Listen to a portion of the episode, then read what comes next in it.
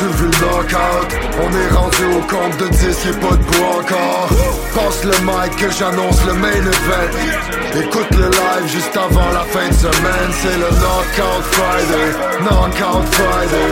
Une autre soirée, Boxing Town. Knockout Friday, Knockout Friday.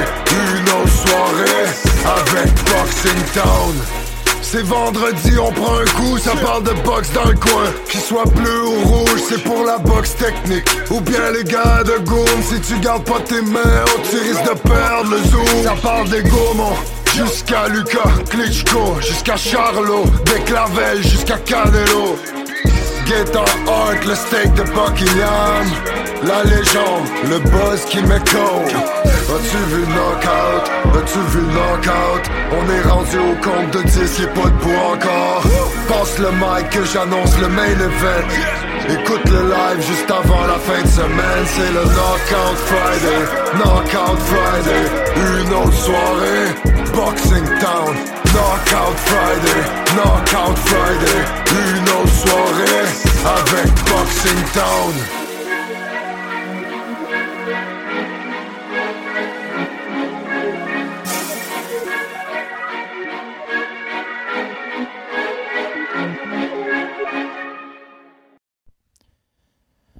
En direct d'une cuisine de Rosemont, Montréal, c'est ton podcast préféré.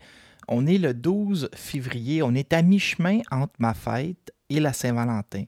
Et là, je vous avertis, ça va être un podcast où je fais euh, l'historique de mes 41 premières années.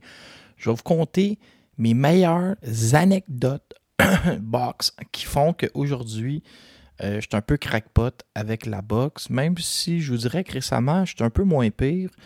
Je choisis euh, les combats que je regarde. Avant, j'écoutais tout de A à Z. Puis là, j'ai fait comme. C'est bien beau écouter tout de A à Z, mais il y a d'autres affaires que j'aime bien dans la vie, comme les filles. Fait qu'à un moment donné, quand tu écoutes les gars-là de A à Z, tu peux pas voir de filles. Fait que maintenant, j'aime ça voir des filles. Je slack un peu ces gars-là. Euh, je profite de mes 41 ans. Parce ce qui arrive, là, c'est que j'ai la maturité de mes 41 ans. Mais regardez-moi comme il faut. Je suis encore beau comme un cœur. Ça fait que là, les filles, pour eux autres, je suis comme du filet mignon. Parce que j'ai encore un, un, physique de jeune premier grâce à l'entraînement physique. Grâce à, comme dirait ma grand-mère, la culture physique. Fait que j'ai un physique de jeune premier. Ma face est encore jeune l'air d'un intellectuel avec mes lunettes, mais tout ça avec la maturité et la sagesse de mes 41 ans. Fait que là, je peux facilement euh, flirter des filles de 32-33 ans qui euh, sont impressionnées. Ils sont comme Oh, quelle maturité, quelle sagesse. Euh, ce gars-là, il y a des anecdotes, il y a des histoires. Tu sais, il arrive un âge où euh, tu peux séduire simplement avec ton expérience de vie. Fait que c'est ça que je fais là, de ce temps-ci.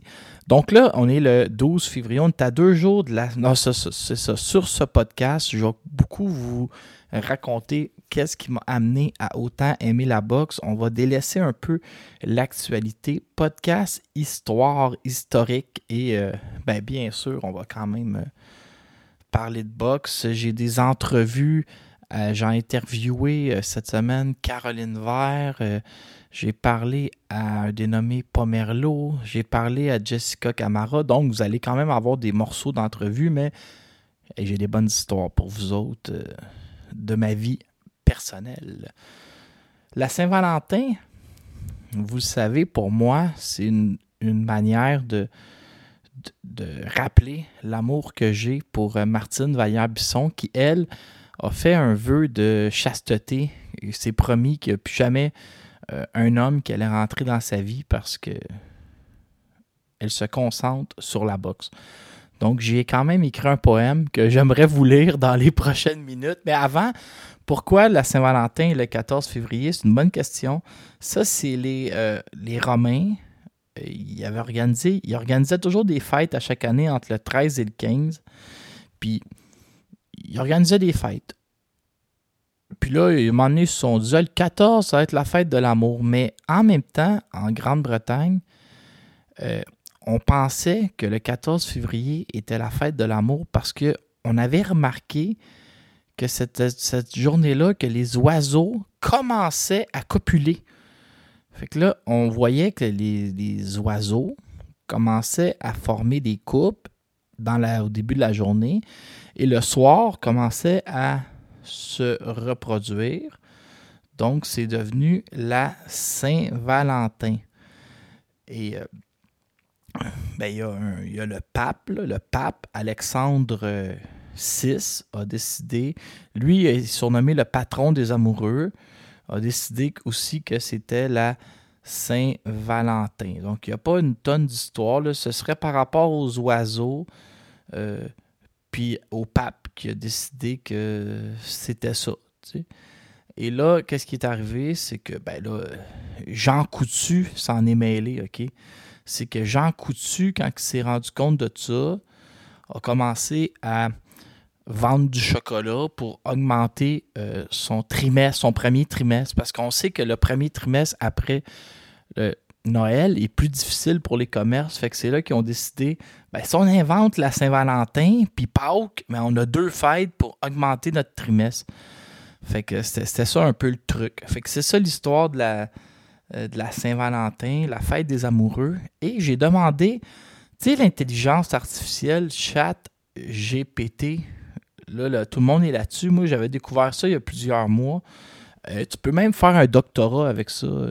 C'est comme l'intelligence artificielle la plus forte au monde. Ça va remplacer tout le monde. Ils peuvent vraiment tout faire. Fait que moi, j'ai demandé à ChatGPT, écris-moi un poème pour Martine Vallière-Bisson de Saint-Valentin. Alors, j'aimerais, Martine Vallière-Bisson, te, ben, te, te dire mon poème. Je vais prendre ma voix de poète.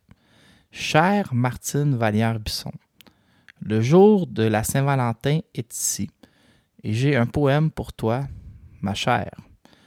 Ton sourire est comme un rayon de soleil, ta douce voix est un doux refrain, ta grâce est comme un souffle de brise, ta gentillesse comme la pluie en été.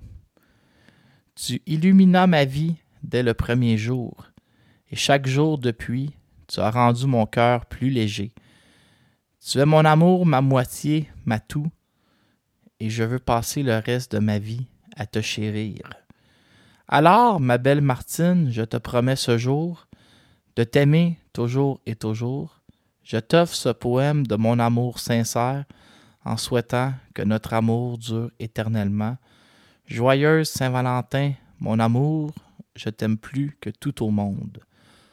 Un peu étrange que ChatGPT ne euh, s'inquiète pas à faire rimer ces, fins de phrases. Là. Je dis, ils sont pas prêts à, battre les poèmes de Verlaine. Mais alors, c'était mon hommage de Saint-Valentin pour Martine Vallière-Bisson. Et là, je vais vous envoyer tout de suite ma grande entrevue avec Caroline Vert qui affronte Emma Gongora le 16 mars prochain à la Place Belle. Merci beaucoup. Merci Frédéric.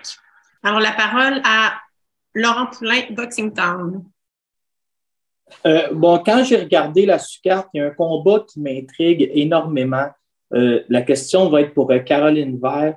Ton adversaire, Emma Gongora. Moi, je la connais bien. Elle avait accepté à trois jours de distance d'affronter Estelle Yoka Mosley. Elle, aurait pu avoir un meilleur sort au juge. Elle vient de battre ma meilleure amie, Martine Vallière-Bisson, en septembre dernier. Elle est 20e sur BoxRec. Elle est championne de kickboxing. Elle court le 400 mètres haie dans ses temps libres. Euh, tu reviens de New York, tu es allé faire du recrutement, aller analyser euh, Alicia Baumgartner. Coudon, Caroline, as-tu décidé que tu allais devenir championne du monde dès 2023? Tu es vraiment sur la, la voie rapide, là, on ne peut pas t'accuser de, prendre des adversaires faciles. moi, ça, je pense que ça va être le combat de la soirée. Mais, euh, c'est clair que ça va être un super bon combat contre Emma. Euh, c'est une adversaire de taille. Euh, comme tu as dit, c'est une championne du monde en kickboxing. Elle, a beaucoup, elle est confortable dans le ring. puis, moi, j'ai beaucoup d'expérience. Puis, je sais que j'ai l'expérience et le talent pour battre cette fille-là.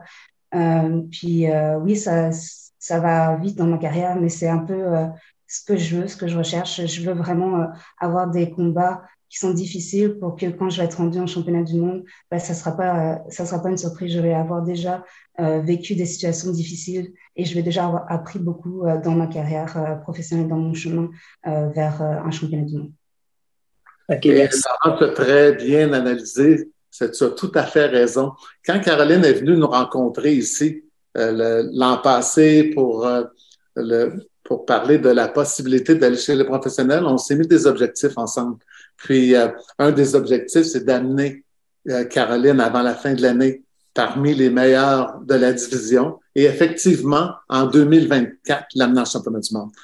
donc, on est sur dans cette direction, ça va être difficile contre son adversaire. non seulement elle a pris le, combat la dernière minute contre Estelle Mosley, mais elle a gagné des rounds également. C'est un combat qui était qu'on a présenté à RDS, c'est en Suka de Yoka, le, Tony Yoka. Donc, c'est un, un, beau défi et j'étais vraiment content quand on a présenté ce combat à Caroline et à son équipe immédiatement, ils ont dit oui, c'est un, beau combat qui arrive au bon moment dans sa carrière et on, va être en mesure de voir tout l'étendue du talent de Caroline. Ouais, je voulais juste vous dire que j'étais quand même fier quand j'ai posé ma question puis que Yvon Michel a dit que j'avais raison.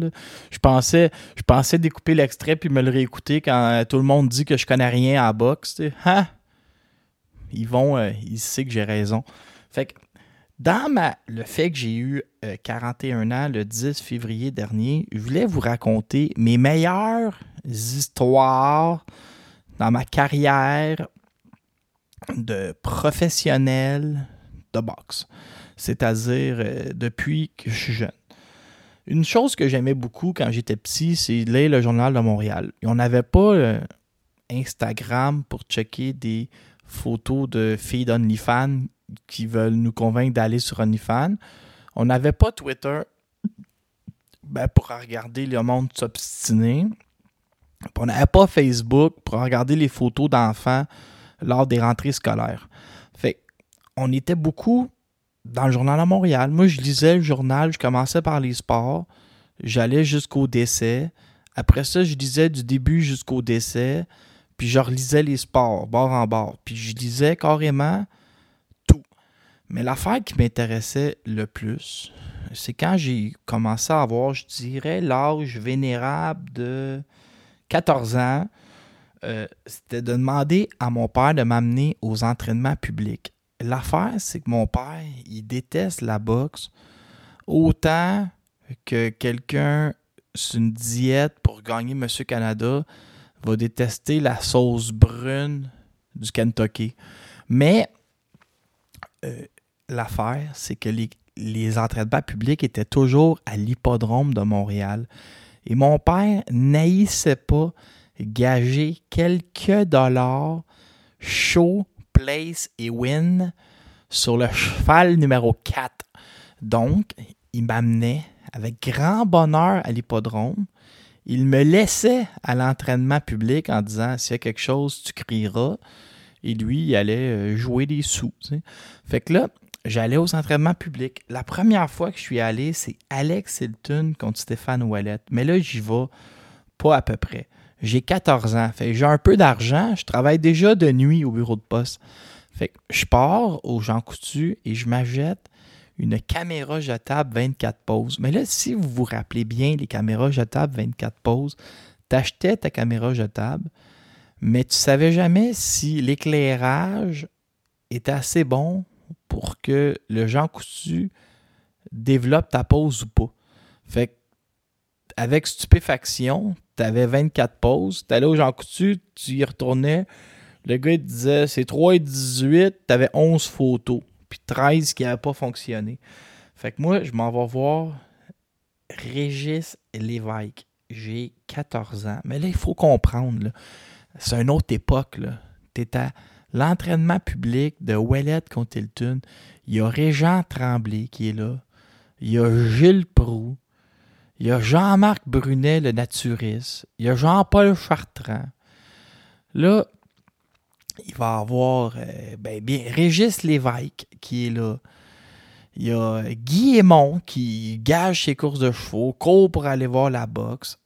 Et c'est un moyen party. Puis il y a à peu près euh, une personne sur deux qui fume. Il y a du. Il y a de la fumée partout. Moi, j'ai 14 ans. Je étouffé. J'ai ma pompe à as parce que je, je respecte trop de fumée secondaire. Pas comme aujourd'hui où nos enfants sont aseptisés. Fait que là, je m'en vais voir Régis Lévesque. Puis je dis Monsieur Lévesque, est-ce que je peux avoir une photo de vous, mon idole? Et il me répond, et je cite ah ben, calice, ça fait longtemps, tabarnak, qu'un jeune m'a demandé une photo. Fait que je la prends comme par les épaules.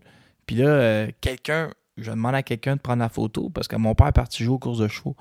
Fait que là, je suis content. J'arrive chez nous, photo jamais développée. L'éclairage n'était pas bon. Il y a trop de fumée de cigarette probablement devant le, le Kodak. Même chose, j'avais pris une photo avec Alex Hilton qui n'a jamais fonctionné. Fait que je me promenais avec mon Kodak, je prenais mes photos, puis absolument rien euh, qui a fonctionné. Une autre fois que là, là je vous le dis, ça j'ai capoté. Trevor Burbick avait été champion du monde de boxe. Il avait battu, euh, comme vous le savez, Mike Tyson.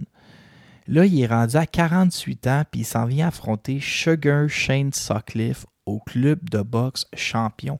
Sugar Shane Sutcliffe, il bench 400 livres. Il est bâti, là, il mesure 6 pieds 4, 235 livres de muscle. C'est un, de beau blond frisé. C'est un bœuf de l'Ouest. Il nous vient de Vancouver. Interbox a des gros projets pour celui qu'on surnomme Sugar Shane Sutcliffe. il s'installe au club de boxe champion. Tous les journalistes sont là. Mais tu sais, c'est l'époque où on a nos calepins. Ben moi, je suis pas journaliste. Je suis juste là. Tu sais, j'avais pas d'école. Là, je t'ai installé je dois avoir à peu près 16 ans, OK? J'ai des boutons, puis j'ai des lunettes Nintendo vertes. Dans ce temps-là, c'était la grosse mode. Nintendo a fait des lunettes. J'étais mis up, OK, comme un... Je voyais rien. Fait que là, j'étais au club de boxe champion. J'ai enlevé mes bottes dans l'entrée. Et là, là, Shane Sutcliffe, il est à l'extérieur. Il bench 400 livres. Comme si de rien n'était. Trois plates et demi pour ceux que, pour Philippe Farley qui sait c'est quoi bencher euh, 400 livres. Trois plates et demi dans le coin. Bang, bang, bang. Ah, il bench ça, on dirait moi qui jongle avec des hochets. Je me dis, mais voyons, il est fort comme un cheval. Il s'installe au squat. Il est tellement fort, ils ont mis tous les poids du gym de chaque bord de la barre. Il y a du monde accroché après la barre pour faire plus pesant. Puis il s'installe du monde comme dans son dos. Puis là, il se met à squatter. Bang, bang, bang. Ça n'a pas de saint bon sens. Cet homme-là, il est fort. C'est Hercule.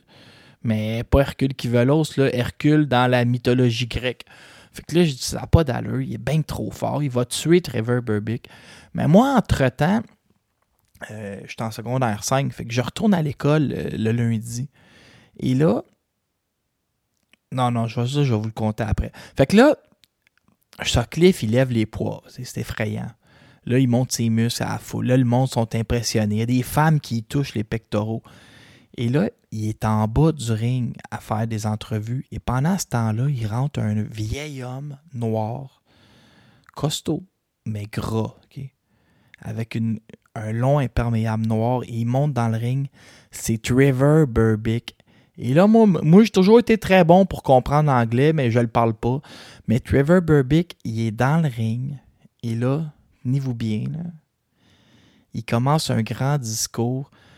Il paraît que t'as benché 400 livres. Il paraît que t'as squatté 1000 livres. Il paraît que t'as fait des curls avec du monde accroché après à bord. Il paraît que tu cours 10 km en moins de 23 minutes. Puis là, il part. Mais il dit, il y a une affaire que tu que t'as pas. Il y a une affaire que l'âge, même parce qu'il avait 24 ans, Burbick avait 48 ans. Il dit, il y a une affaire que à 24 ans, tu n'auras jamais. C'est l'expérience. Il y a une affaire que tu n'as pas, c'est la sagesse. Il y a une affaire que tu n'as pas, c'est tous les petits trucs du métier. Il y a une affaire que tu n'as pas, c'est une victoire sur Mike Tyson. Et là, Burbick, il parle, il parle, mais c'est le meilleur orateur que j'ai vu, c'est la meilleure histoire. Il dit Regarde, t'es où? T'es en bas, puis moi, je suis encore en haut, dans le ring. Puis là, là, vend le combat, je capote. Je retourne à l'école le lundi, mais le problème, c'est que j'ai pas le 24,95 pour le commander au canal Indigo. Fait que je m'en vais voir Julien Landry, Alexandre Blanchette, Frédéric Lyman, Nicolas L'Espérance. Puis là, je leur vente le combat, je leur vente le combat. À un point tel qu'ils veulent l'acheter avec moi. Fait qu'on met toutes 5 piastres. Et euh, le père à Nicolas L'Espérance à l'époque s'appelait Jean-Claude. C'était un monsieur très gentil, très accueillant. Il aimait ça quand on venait dans le sous-sol chez eux. Fait que lui, il nous offrait, tenez-vous bien, payer les taxes. Fait qu'il disait, les gars, donnez-moi juste le 25$ là, pour le, compte de câble. Je m'occupe des taxes. Fait qu'on lui donnait chacun 5$, on s'installait, puis on écoutait la carte au complet. Des fois, on était chanceux. Sa mère nous faisait des sandwichs ou son père nous donnait des chips. On, était pauvres. On, on, avait 16 ans. Et là, là, Trevor Burbick, il gagne ronde après ronde. Il amène Sugar Shane Sutcliffe à la petite école. Il dansait autour de lui. Il va même l'arrêter au 12e round. On est au centre, Pierre Charbonneau. Euh, moi, je suis plus devant la TV. Tout le discours qu'il a fait était à la hauteur de sa grande performance. Je m'en suis euh, toujours pas remis. Puis une autre conférence de presse qui m'avait marqué, j'étais au début de, de Boxing Town Québec ben, pas au début, à mes débuts, ça existait déjà. J'étais allé voir une conférence de presse entre Jean Pascal et Sergei Kovalev à Cage de Boucherville. Puis la Cage de Boucherville, c'est plus grand que la ville de Boucherville quasiment. Moi, j'étais dans le coin, puis Kovalev, à l'époque, était vraiment au sommet. Puis il n'y avait pas grand monde, il n'y a pas beaucoup de journalistes. Fait que j'avais l'impression d'être tout seul avec Kovalev. Tu sais, j'étais debout dans le ring à regarder Kovalev s'entraîner. Je capotais, puis je me sentais comme privilégié d'être là. Puis ça m'avait bien euh, impressionné. Puis ce que je veux vous dire, c'est surtout que la cage au sport du. Cage au sport de Boucherville est quasiment plus grande que la ville de Boucherville. Fait que je vous passe une autre entrevue que j'ai faite avec Jessica Camara. Puis après ça, je continue à vous raconter ma vie. OK, juste euh, une petite sous-question. Pourquoi Derek Pomerleau est dans sa salle de bain pour la conférence de presse?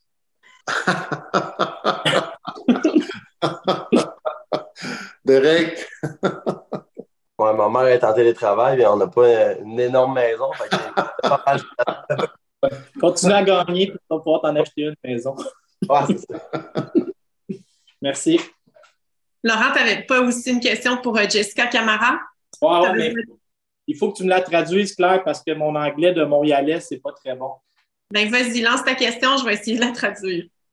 Euh, ma question, je veux savoir comment euh, Jessica Camara fait pour rester motivée parce qu'elle s'est fait complètement voler en trois. Il y avait trois ceintures en jeu contre Cali Reeves, puis elle s'est fait jouer un tour par les juges. Comment on fait pour rester motivé après avoir mérité un, bien meilleur sort en championnat du monde? Jessica, have you heard the question? Do you want me to translate it or you can uh, understand it? Please, can you translate it for me? okay. Laurent, um, uh, say that uh, how can how, how do you stay motivated because you have been kind of stalled by the three judges on your last uh, fight against Kelly Rice? Um, I mean, it did, did not motivate me at all. You know, there's always going to be you're always going to be ha- having to fight the judges, especially when you're fighting outside of your home. Um, it actually gave me confidence because I realized that I had what I had in me. You know, I challenged myself and um, and I believe, you know, I'm going to be a world champion. It's just a matter of time. I just feel like it was just a setback, it was part of my journey. But I believe that um, with time, it's going to come again. I'm going to get, I'm going to be a world champion. Great. Laurent, est-ce que ça répond à ta question? Merci. Merci. Est-ce qu'il y a d'autres questions avant de clore le tout? Un jour, j'avais le choix entre euh, m'inscrire à l'Institut linguistique ou ne pas m'inscrire. Puis finalement, je me suis pas inscrit, mais oubliez ça, là, je peux pas tenir une conversation en anglais. Je suis la preuve de la faiblesse du système d'éducation québécois qui, après cinq ans de cours d'anglais, tu parles pas anglais euh, au secondaire. Euh, sorry, I don't speak English, but I understand very well mais je suis pas à l'aise pour poser des questions. Mais en tout cas, c'était quand même drôle. En gros, Jessica Gamara pour la traduction, mais vous avez toutes bien entendu. Là, elle dit que elle sait qu'elle va être championne du monde puis elle est encore motivée. Euh, dans ma grande histoire de d'amour euh, avec la boxe. Euh, est-ce que j'ai toujours aimé vivre à l'époque? C'est quand on gagnait des championnats du monde parce que c'était spectaculaire. Ils mettaient toujours, euh, les promoteurs, ils mettaient toujours une trappe avec des ballons. Puis là, quand tu gagnais un championnat du monde, c'était comme envahi de ballons. Puis aujourd'hui, on fait moins ça avec des confettis. Il y avait vraiment une trappe en haut du forum. Je sais pas comment ça fonctionnait. Ça devait être une trappe. Puis là, quand il annonçait, mettons, victoire, il ouvrait la trappe, les ballons, les confettis. Puis là, moi, je frissonnais. Puis souvent, la sécurité perdait un peu le contrôle. Puis on courait aux abords du ring pour euh, célébrer avec le gagnant. Puis la première fois que j'ai vécu ça, c'était David Hilton avait gagné son titre, la WBC 168 livres, contre Dingan Tobella. Tobella était surnommé la rose de Soweto. Puis Hilton, c'était vraiment un combat serré. Même Tobella aurait peut-être pu l'emporter ailleurs dans le monde. Mais Hilton, surtout en début de combat, il garochait des combinaisons au corps. Il avait, vraiment les mains vives, puis il avait ralenti un peu en, deuxième moitié. Mais la trappe qui ouvre, les ballons qui tombent. Euh, je vous dis, je capotais. Puis j'étais là aussi quand dans le fond, j'ai pas vu énormément de combats de championnat du monde. J'étais là aussi quand David, David Lemieux avait battu Hassan Ndam. Puis je me rappelle la face de Camille et Stéphane qui était fier. J'étais assis à côté d'Abbé Pervin qui, après le septième, était vraiment fatigué. Puis il avait demandé à. Je pense que c'était Nicolas Hainaut, le juge. Peux-tu me reconduire chez nous? A 98 ans. Je l'écouterai, euh, je l'ai enregistré. Puis euh, je pense, il me semble que c'était Nicolas qui était allé le porter, mais là, je suis plus sûr de rien. J'ai plus 20 ans, moi, là. Fait que euh, c'est ça. Assister à un championnat du monde, c'est toujours quelque chose de, de fascinant. Puis j'en ai pas vu énormément. On dirait que j'oublie de me présenter quand il y a des championnats du monde. Tu sais, celui de Elander Alvarez sur Sergei Kovalev au coin du métro, à cause de la proximité que le, restaurateur euh, à l'époque, Costa Ananostopoulos, avait avec les Colombiens. C'était vraiment spectaculaire. Le bar a fait exploser tellement que le monde euh, hurlait quand Elander a passé le chaos à Sergei Kovalev. Une autre histoire que je vais vous dire, on est en juin. Euh, non, non, ça fait longtemps. Là. Adonis Stevenson va knocker. il est 3-0, OK? Puis je me promène la rue, mais je suis avec Nicolas L'Espérance, qui est comme témoin. Ça, c'était mon grand ami. Puis à un moment donné, j'ai oublié de, souhaiter bonne fête à ses 40 ans. Moi, jamais reparlé. Peut-être qu'on va se réconcilier un jour. Peut-être qu'il est à l'écoute. Fait que je croise Philippe Farley. Bon, que je, je recommence. J'ai un problème de mémoire vive. Je croise Philippe Farley au Dunkin' Donut, devant le Dunkin' Donut, 9e et Beaubien à l'époque. Et là, je lui dis que je viens d'assister à la, à la victoire de Adonis Stevenson. Adonis avait knocké un gars de. On l'avait annoncé à 12-0, mais il s'était trompé d'un fiche. Je pense qu'il était 0-1 sur euh, BoxRec. Pas, il n'avait pas annoncé, je vous le dis. Il y avait deux boxeurs avec le même nom. Ils ont imprimé la fiche du gars de 12-0 pour faire le, les notes de, l'annonceur maison, mais il avait fait venir le gars de 0-1. Puis Adonis passait après la finale, il était le swing bout. Il avait gelé le gars en 12 secondes. Et j'avais dit à Philippe Farley, et j'ai comme témoin toujours euh, ce Nicolas L'Espérance, parce que Philippe va probablement être avocat, vraiment me poursuivre pour mes propos. J'avais dit à Philippe, Adonis Stevenson un jour sera champion du monde il avait ri vraiment fort, tellement que le monde euh, sortait du Dunkin' Donut pour savoir ce qui se passait. Puis là, Philippe, il riait, puis il riait, puis il disait C'est juste une claque, Adonis, il n'y a pas la boxe. Puis là, il m'expliquait comment un gars comme Bouté avait un coffre à outils comparé à Adonis. Et là, moi, je m'étais mis à écrire ça sur les médias sociaux aussi. Adonis va être champion du monde. Puis là, le monde, ça me pitchait des roches.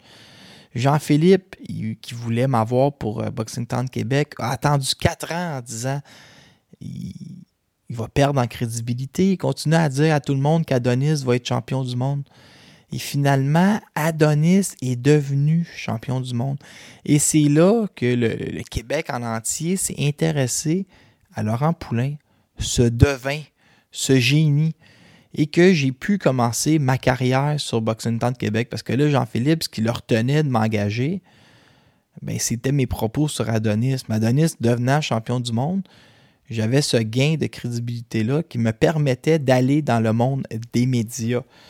Et aussi, il faut que je continue avec mes, mes histoires personnelles. C'est le podcast où je vous raconte ma vie.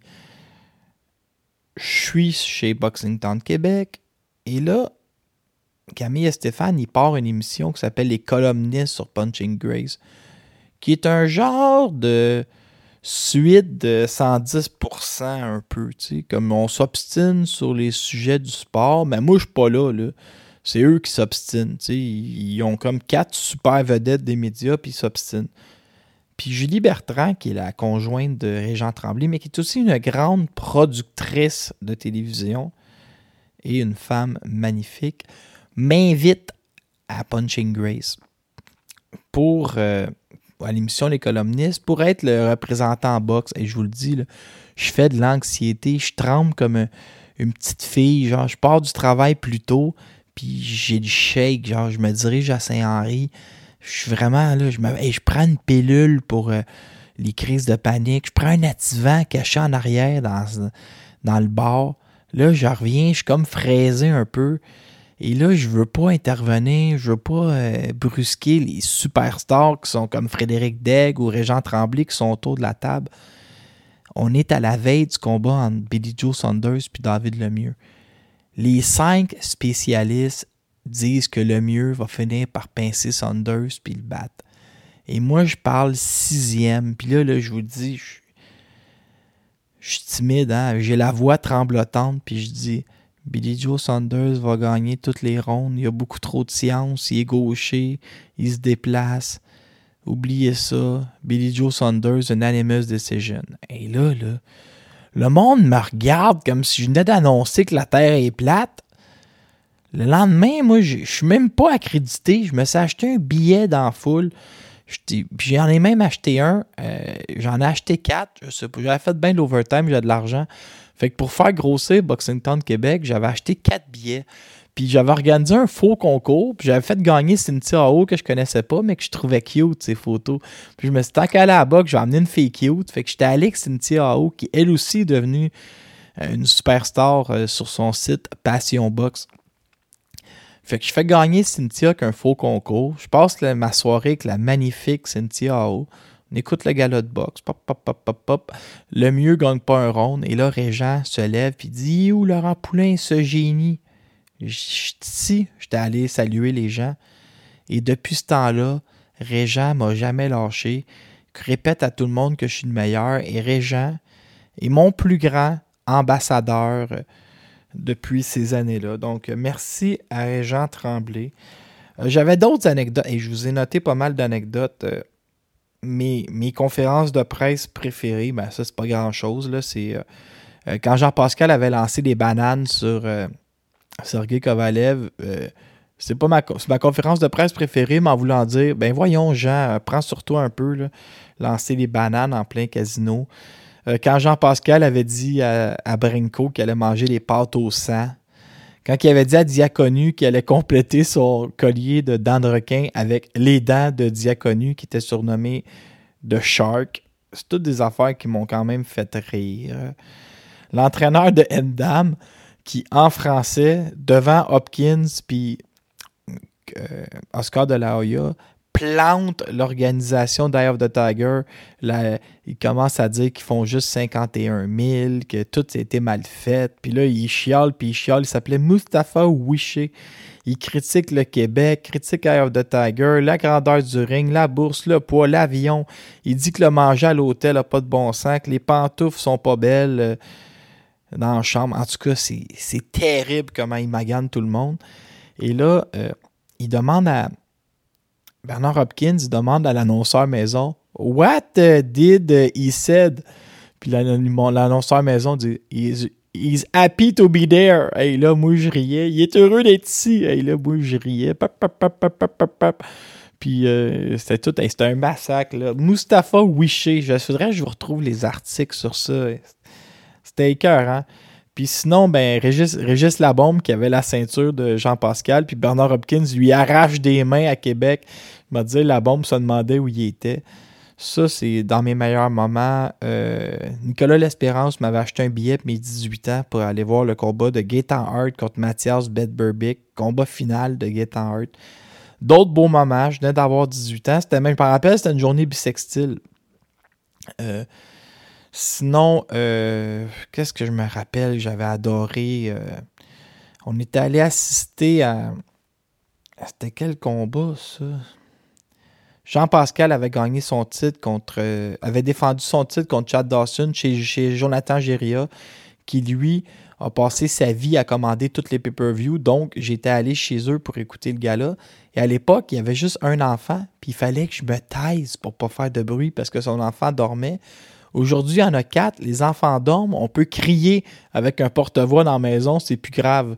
Donc, ma théorie, c'est plus que tu as d'enfants, moins tu t'inquiètes de leur sommeil. Euh, puis c'est à peu près ça que je voulais vous dire. Euh, que mes meilleures histoires. J'ai fait pas mal le tour de mes meilleures histoires de boxe. Euh, c'est pour savoir la première fois que j'étais allé voir une conférence de presse au restaurant Lani.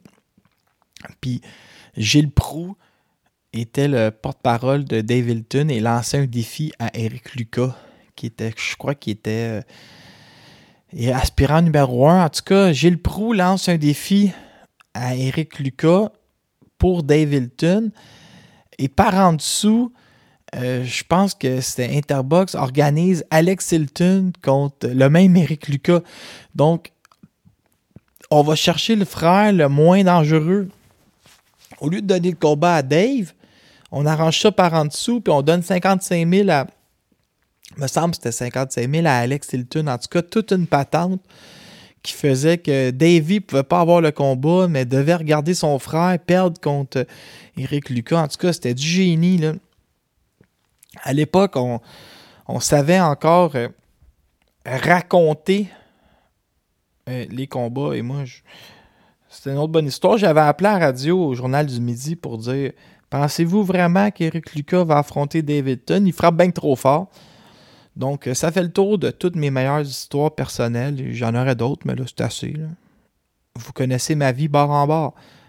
Petite chronique internationale pour être sûr que tout le monde soit au courant. Ray Vargas, qui était un Mexicain de 6 pieds 135 livres, euh, a perdu contre Oshaki Foster. Ça fait des années que Oshaki Shock Foster attendait son combat on voyait sur les sites de Paris qu'on s'attendait à ce que Foster surprenne euh, Ray Vargas, mais le batte. Victoire de Ray.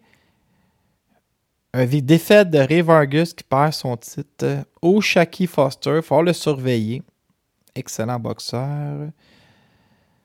Mario Barrios a battu euh, Santiago en demi-finale. Attendez-vous euh, qu'est-ce que je voulais vous dire? Euh, David Benavidez est pas content parce qu'on a appris que Canelo allait défendre son titre WBO contre son mandatoire euh, John Ryder le 6 mai prochain. Bon, on aurait tout préféré quelqu'un d'autre que John Ryder, mais Canelo semble parti faire un combat sur deux grandiose. Il va affronter Ryder, finir ça avec Bivol plus tard probablement. David Benavidez déclare Je suis l'emblème du Mexique en boxe. Et si Canelo ne veut pas m'affronter, qu'il abandonne son titre. Dans un combat, et là, je dois avouer que des fois, il y a des combats qui sont un petit peu sortis de nulle part, puis là, je fais Wow! Ça, c'est un super fight. Josh Taylor, qui a tous les titres à 140 livres, mais là, on a abandonné quelques-uns, affronterait son aspirant numéro 1. Fimo Lopez le 27 ou le 3 juin en Écosse. Euh, juste wow. Fimo Lopez pourrait élever son jeu. Josh Taylor, le gaucher qui frappe comme un train, qui a unifié les 140. Ça, c'est un combat wow. Tu veux pas manquer ça à la maison. Euh, ben, je pense que j'en avais parlé. Anthony Joshua va affronter euh, German Franklin sur Dazone le 1er avril prochain. Ce n'est pas un poisson d'avril. Euh, juste rappeler que Vargas contre Foster, c'était bien sûr chez les 130 livres. Je me suis. J'ai dit 135 parce que j'étais perdu comme un, un cheval dans un, jeu de quilles. Adrien Brunner va affronter Michael Williams Jr. le 25 euh, février prochain sur euh, BLK Prime. Euh, Mauricio Lara contre Wood le 18 février. Manquez pas ça, mais Mauricio Lara, c'est un tabarouette. Je pense qu'il c'est un Mexicain qui est tout le temps rendu en Angleterre à fucker les fiches de tout le monde. Puis Wood est très bon aussi. Lara Wood, euh, excellent combat 50-50. Euh, Romero a reçu en cadeau une chance pour le titre WBA contre Alberto Puello. Euh, Davis contre Garcia, ça va-tu avoir lieu, ça aura-tu pas lieu? chaque semaine, ça change, donc je peux pas vous le dire. Je le sais pas. Tyson Fury est en joie le vert parce qu'il n'est pas capable d'avoir son combat contre Usyk. C'est des, comme des négociations éternelles entre ces deux-là. On dirait que ça finira jamais. Il s'obstine depuis 4 euh, ans, je pense. Calais Plante, David Benavidez, c'est le combat que j'ai hâte de voir au, mois de mars. Robézy Ramirez contre Isaac Dogbo pour le titre vacant des 126 livres. Ça aussi, c'est du sérieux, un combat que tu veux pas manquer. Euh, sinon, qu'est-ce qu'on a appris d'autre cette semaine? C'est assez tranquille, mais juste, je vous dis, euh, on a des bons combats 50-50 qui sont sortis. Est-ce que Wilder va affronter Francis Ngannou? Je ne sais pas. Euh, on traversera le pont rendu là.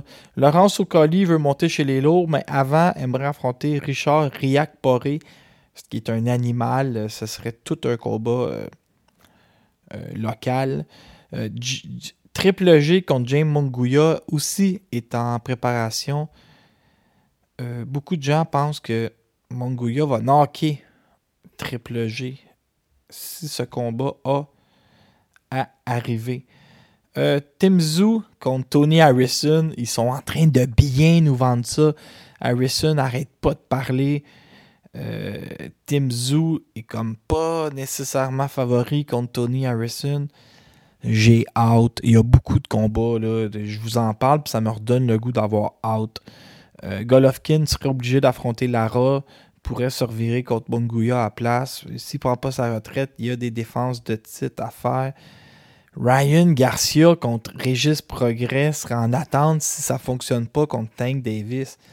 Je vous le dis, on va recommencer à être gâté sur un moyen temps. Si tout ce que je viens de nommer, euh, si on a juste la moitié, ça va être terrible. Terrible. Donc euh, voilà qui fait le tour de ta nouvelle émission préférée euh, depuis 4 ans. Laurent s'écoute parler. Euh, Gilberto Ramirez contre Gab Rosado, j'ai fait exprès parce que ça m'intéresse un peu moins. Le 8 avril, tu as Shako Stevenson contre Shushiro Yoshino pour un éliminatoire. On, va être gâtés. On va être prêts. C'était ton podcast Saint-Valentin et anniversaire. Martine Vallière-Bisson, la journée que tu, que tu veux recroire en l'amour, je te fiance.